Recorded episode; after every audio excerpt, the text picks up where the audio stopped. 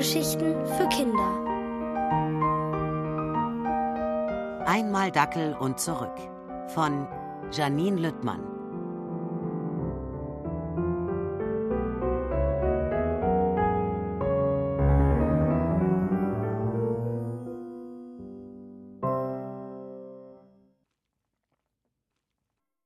Einreise mit Hindernissen.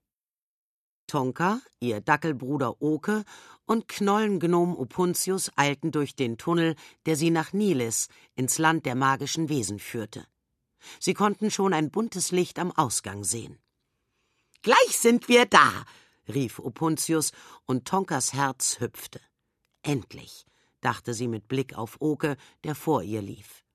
Mit seinen krummen Beinen sah er zwar niedlich aus, und er ging ihr als Hund auch viel weniger auf die Nerven, trotzdem empfand sie Mitleid mit ihm, weil er nun schon seit Tagen ein Dackel war. Schuld daran war die schwarze Fee namens Irwana Niegut. Die hatte nicht nur Oke verzaubert, sondern auch Opuntius einen Klumpfuß angehext. Und jetzt hoffte Tonka darauf, dass sie in Niles ein Wesen treffen würden, das ihren Bruder Oke zurückverwandeln konnte. Das bunte Licht wurde inzwischen immer heller und plötzlich endete der Tunnel mitten auf einem Vorsprung im Gebirge. Vor ihnen lag eine Schlucht, auf der anderen Seite ragte ein riesiger grauer Felsen auf. Tonka war enttäuscht. Sie hatte sich das Land freundlicher vorgestellt. Opuntius aber rief vergnügt Links geht's zur zentralen Sammelstelle.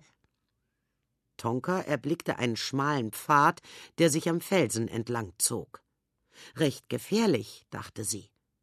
Dackel Oke tapste mutig voran. Tonka konzentrierte sich auf seine krummen Hinterbeine und kraxelte hinterher. Schaut auf den Boden, befahl Opuntius, als sie auf einem Felsplateau ankamen.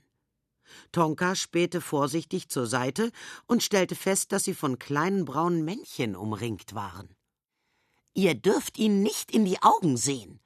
Das sind Kartoffelwächter, die untersuchen jeden und verstehen keinen Spaß. Schon war eines der kartoffelartigen Wesen an Tonka hochgesprungen. Es hangelte sich an ihrem Körper entlang, nestelte hier und roch da. Wie bei der Kontrolle im Flughafen, dachte Tonka, nur dass dies hier wahnsinnig kitzelte. Auch Oke hatte einen Kartoffelwächter auf dem Rücken. Als der seinen Schwanz lang zog, knurrte er leise. Opuntius zischte: Kein Mucks, sonst schicken sie uns nach Hause. Oke riss sich zusammen und bellte auch nicht, als der Kartoffelwächter eine rosa Schleife mit einer Nummer um seinen Schwanz band. Tonka verkniff sich das Lachen. Oke hasste Rosa. Nach zehn Minuten war die Kontrolle vorbei. Wo gehen wir jetzt hin? Fragte Tonka, als sie auf eine offene grüne Alm traten.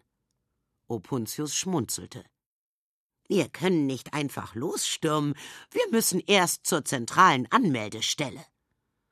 Nicht dein Ernst, stöhnte Tonka. Ich dachte, wir sind hier in einem Märchenland, und da muss man erst aufs Amt? Es dauert nicht lange, erwiderte Opuntius und schob Tonka zu einem runden Bau. Darin gab es mehrere Schalter, hinter denen Bananen mit Brille arbeiteten. Wahrscheinlich waren es keine Bananen, aber Tonka fand, dass sie so aussahen. Nur eben mit Armen und Beinen. Einer der gelben Bananenmänner kam auf sie zu und gab ihnen eine Nummer. Sie werden aufgerufen, erklärte er und verschwand. Tonka war fassungslos. Sie hatte in Niles fliegende Pferde erwartet oder Trolle, nicht Bananenbeamte. Nummer fünf, tönte es, und schon waren sie dran. Opuntius übernahm das Reden. Guten Tag, werter Herr.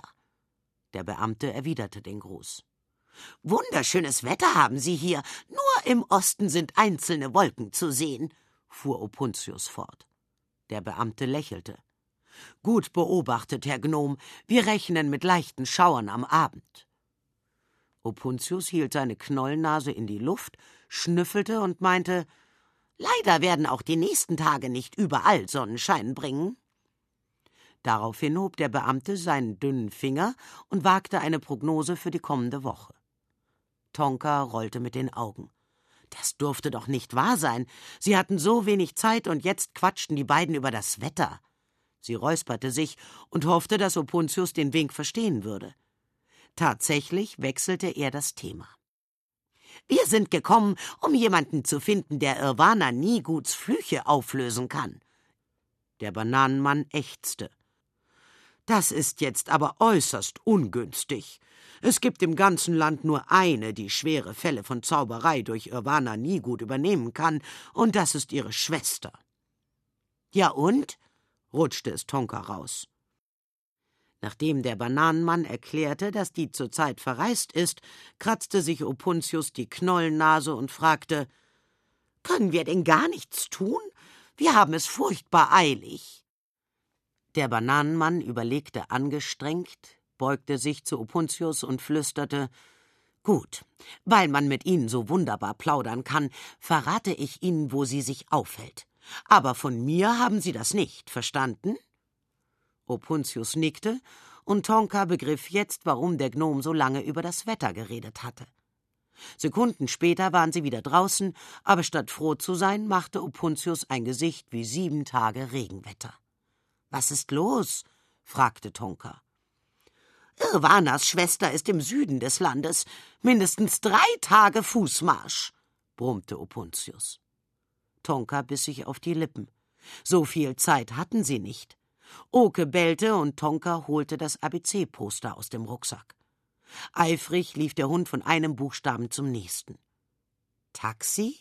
setzte Tonka zusammen. Opuntius tippte sich an die Stirn. Du bist lustig, Jungchen. Hier gibt's doch keine Autos. Kaum hatte er das gesagt, schnaubte es in ihrem Rücken. Tonka drehte sich um und erblickte ein schneeweißes Einhorn. Auf keinen Fall! schimpfte Opuntius los, bevor Tonka überhaupt einen Gedanken fassen konnte. Sie starrte gebannt auf das silberglänzende Horn des Tieres. So etwas hatte sie sich von Niles erträumt. Opuntius aber sah richtig bockig aus und schüttelte vehement mit dem Kopf. Nie im Leben setze ich mich auf ein Pferd. Tonka lachte. Aber das ist doch ein Einhorn. Bestimmt ist es ganz lieb. Lieb, lieb. Das kommt überhaupt nicht in Frage. Weißt du, wie das ruckelt? Tonka ließ den Knollengnom schimpfen, ging auf das Einhorn zu und streichelte es. Sanft schmiegte das Tier seinen Kopf an ihre Schulter. Tonka griff in die Mähne und schwang sich gekonnt auf den Einhornrücken. Das Tier ließ es ruhig geschehen. Sofort nahm Oke Anlauf und sprang. Er schaffte es nicht ganz, aber Tonka half ihm hoch. Auffordernd blickten sie Opuntius an. Bist du wirklich so ein Feigling? fragte Tonka. Opuntius Knollnase wurde zornesrot. Was soll das heißen, Feigling?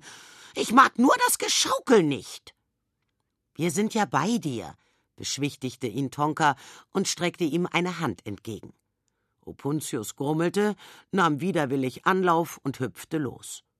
Mit großer Anstrengung konnte Tonka auch ihn hochhieven und platzierte ihn hinter sich.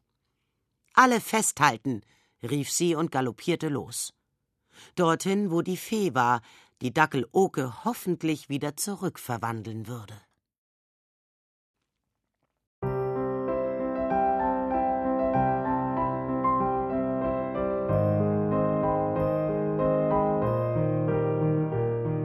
Ihr hörtet Einmal Dackel und zurück von Janine Lüttmann. Gelesen von Sandra Schwittau. Ohrenbär. Hörgeschichten für Kinder. In Radio und Podcast.